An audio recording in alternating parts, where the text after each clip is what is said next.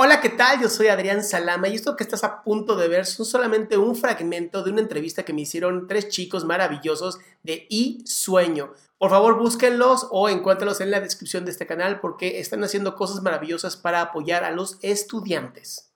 ¿Cómo podemos cambiar nosotros eh, como la mentalidad que muchas veces nos suele dar de que o nos da pena o nos da miedo o, entre comillas, no sabemos hacer eh, algún contenido en redes sociales.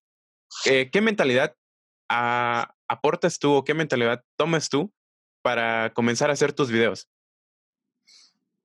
Yo la verdad es que como sé que voy a ayudar a alguien, a una persona, me vale madres la pena y me vale madres el que me hateen, me vale madres, porque sé que estoy ayudando a una persona.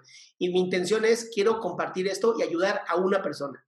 Y entonces sé que si yo no lo hago, tal vez ese día esa persona que pudo haber aprendido algo y ese día no estuve yo presente, ya no lo hizo.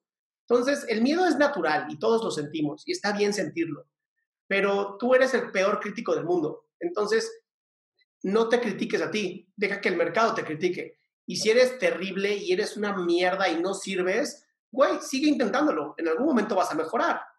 Nadie empezó perfecto. Nadie. Ni Charlie de Melio empezó perfecto.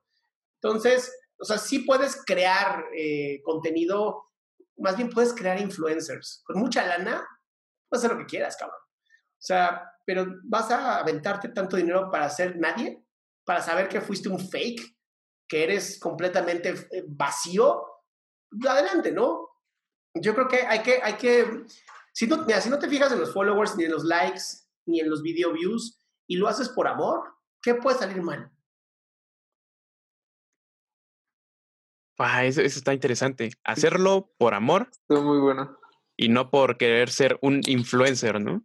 Es que, a ver, vuelvo a lo mismo. Los que son influencers hoy, no creo que querían ser influencers. Y los que sí querían ser influencers, pagaron. Eso sí.